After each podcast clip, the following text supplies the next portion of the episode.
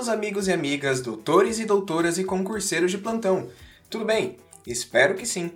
Pessoal, nesse episódio vamos falar um pouco sobre os partidos políticos. Mas antes, não esqueçam de nos seguir, comentar e compartilhar com seus amigos o nosso podcast. E também nos acompanhem pelo Instagram, o arroba constitucional do e no meu perfil pessoal, o arroba underline camargo.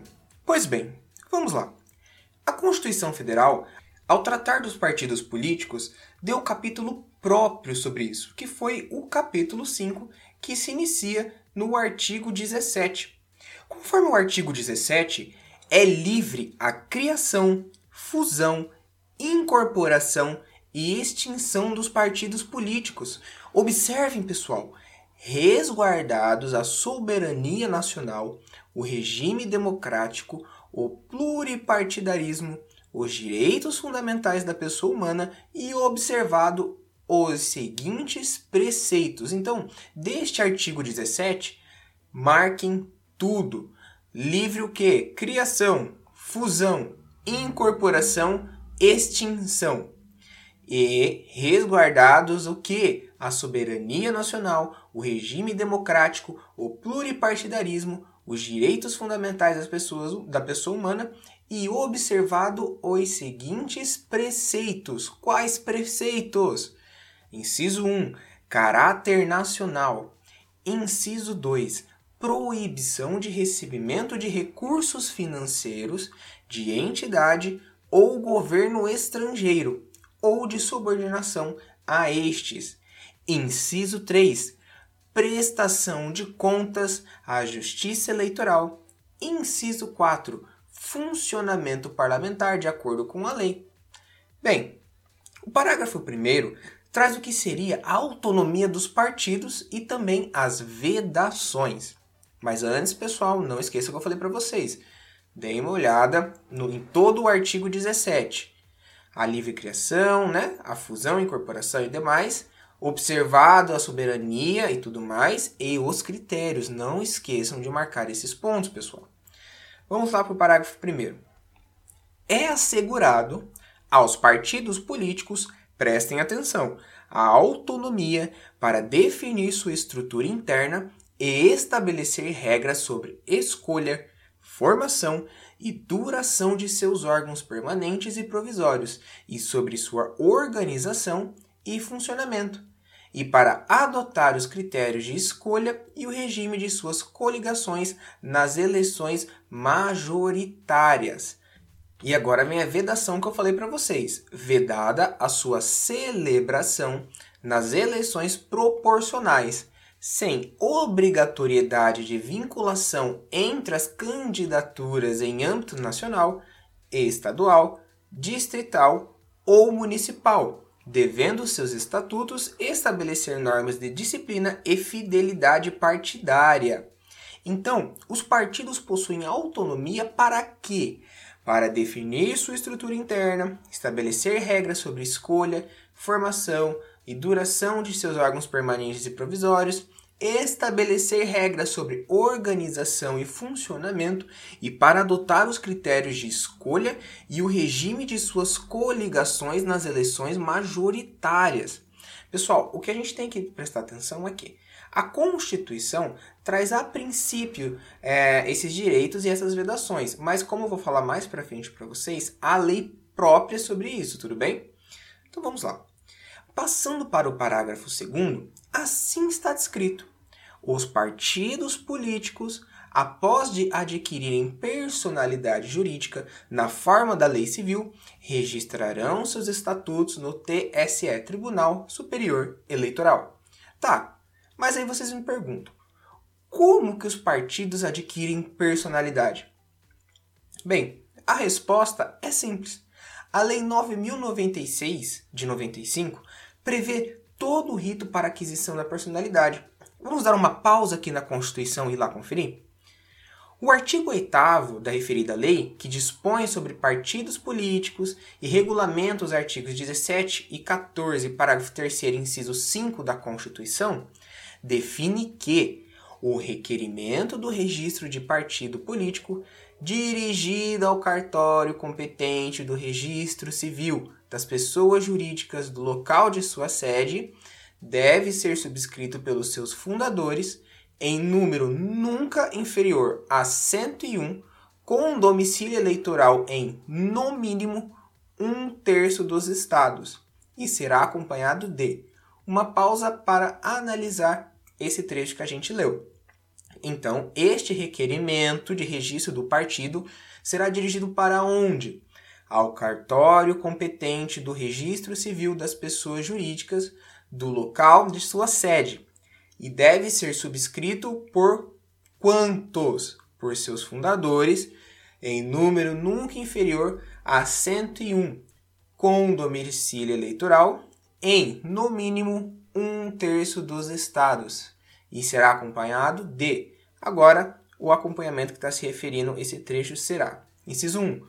Cópia autêntica da ata da reunião de fundação do partido. Inciso 2. Exemplares do Diário Oficial que publicou, no seu inteiro teor, o programa e o estatuto. Inciso 3. Relação de todos os fundadores com nome completo, naturalidade, número do título eleitoral com a zona, seção, município, estado, profissão e endereço da residência. Bem, o parágrafo 1 diz que o requerimento indicará o nome e a função dos dirigentes provisórios e o endereço da sede do partido no território nacional. Já o parágrafo 2 diz que Satisfeitas as exigências deste artigo, o oficial do registro civil efetua o registro no livro correspondente, expedindo certidão de inteiro teor. Agora o parágrafo 3. Adquirida personalidade jurídica na forma deste artigo, o partido promove a obtenção do, do apoiamento mínimo de eleitores, né, que está previsto no parágrafo 1 do artigo 7 então vocês teriam que dar uma olhada no artigo 7 e realiza os atos necessários para a constituição definitiva de seus órgãos e designação dos dirigentes, na forma do seu estatuto. Pessoal, a partir daí já há personalidade jurídica do partido. Do artigo 9 em diante, trata-se da continuação deste processo de criação por meio do registro do estatuto do partido junto ao TSE não deixe de dar uma olhada, tá bom? A lei que mencionei é muito importante para compreender todo o processo de criação do partido, além de outros artigos com direitos e deveres, funcionamento parlamentar e muito mais. Caso tenham interesse, podemos fazer um estudo bem legal desta lei. Mas por hora, vamos voltar para a Constituição Federal. Falando em direitos, temos o parágrafo 3 quanto ao direito a recursos partidários e acesso gratuito ao rádio e televisão. Conforme este parágrafo em questão, terão estes direitos os partidos políticos que, inciso 1, obtiverem nas eleições para a Câmara dos Deputados no mínimo 3% dos votos válidos distribuídos em pelo menos um terço das unidades da federação, com um mínimo de 2% dos votos válidos em cada uma delas. Ou, inciso 2, tiverem elegido pelo menos 15 deputados federais distribuídos em pelo menos um terço das unidades da federação. Engraçado que, caso não haja cumprimento destes incisos, o parágrafo 5 trouxe a possibilidade do eleito filiar-se a outro partido, sem perder o mandato, não contando apenas para os fins dados pelo caput do parágrafo 3. Vamos dar uma leitura rápida no parágrafo 5. Ao eleito, por partido que não preencher os requisitos previstos no parágrafo 3, é assegurado o mandato e facultada a filiação, sem perda do mandato, lembra que eu falei para vocês, sem perda do mandato, a outro partido que os tenha atingido, não sendo filiação considerada para fins de distribuição dos recursos do fundo partidário e de acesso gratuito ao tempo de rádio e de televisão.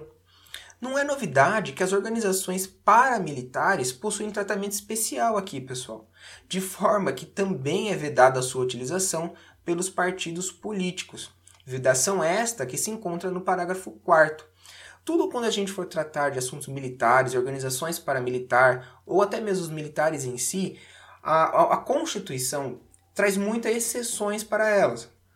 Até mesmo por haver um regramento próprio dos militares, né? Então por isso que é sempre eles têm exceções, seja para sindicalização, greve que a gente tratou lá em direito administrativo, seja que é, em relação aos partidos políticos e tudo mais, tá bom, pessoal? Então, é vedada a utilização pelos partidos políticos de organização paramilitar. Já o parágrafo 6 traz a hipótese do desligamento do candidato eleito e define o seguinte: os deputados federais, estaduais e distritais e os vereadores que se desligarem do partido pelo qual tenham sido eleitos perderão o mandato. Salvo, lembre que no direito sempre tem o salvo, salvo nos casos de anuência do partido ou de outras hipóteses de justa causa estabelecidas em lei, não computada em qualquer caso a migração de partidos para fins de distribuição de recursos do fundo partidário ou de outros fundos públicos e de acesso gratuito ao rádio e à televisão.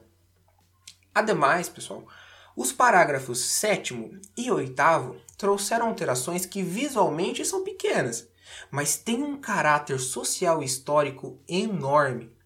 Isso não quer dizer que é suficiente, pois ainda muito se falta investir no incentivo da participação feminina, mas ainda assim é um começo. Vamos finalizar o episódio de hoje lendo estes parágrafos? Vejamos. O parágrafo 7 os partidos políticos devem aplicar no mínimo 5% dos recursos do fundo partidário na criação e na manutenção de programas de promoção e difusão de, participa de participação política das mulheres, de acordo com os interesses intrapartidários.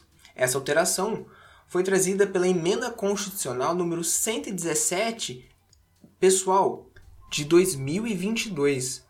Olha que a atual foi essa alteração? Foi agora, bem dizer. O parágrafo oitavo é bem claro ao dizer que o montante do Fundo Especial de Financiamento de Campanha e da parcela do fundo partidário destinada a campanhas eleitorais, bem como o tempo de propaganda gratuita no rádio e na televisão a ser distribuído pelos partidários às respectivas candidatas deverão ser de, no mínimo, 30% proporcional ao número de candidatas e a distribuição deverá ser realizada conforme critérios definidos pelos respectivos órgãos de direção e pelas normas estatutárias, considerados a autonomia e o interesse partidário. Pessoal, é, por mais que, no geral, a gente possa olhar e falar assim, nossa, mas foi uma, uma alteração mínima. Ainda assim, não estou dizendo que temos que bater palmas para quem faz essas alterações, porque muito se falta ainda conquistar nos direitos das mulheres, mas percebe-se que estamos no caminho. Então, temos aqui uma alteração de 2022. Logo teremos um aumento dessa taxa para 5, 10, 15, até que fique uma quantidade equânime de representação, tá bom, pessoal? Mas, minha gente, como tudo que é bom dura pouco, por hoje vamos encerrando por aqui também. Mas me digam, gostaram do episódio de hoje? Sigam o nosso podcast em todas as plataformas disponíveis e venham nos dar a sua opinião quanto ao tema. Ou então, sugestões para os próximos episódios no Instagram, o arroba constitucional0.podcast e no meu perfil pessoal, o arroba Camargo. Lembre-se que pelo Instagram eu sempre deixo dicas complementares de cada episódio acaba que um complementa o outro. Então é isso, meu povo. Um forte abraço e até a próxima!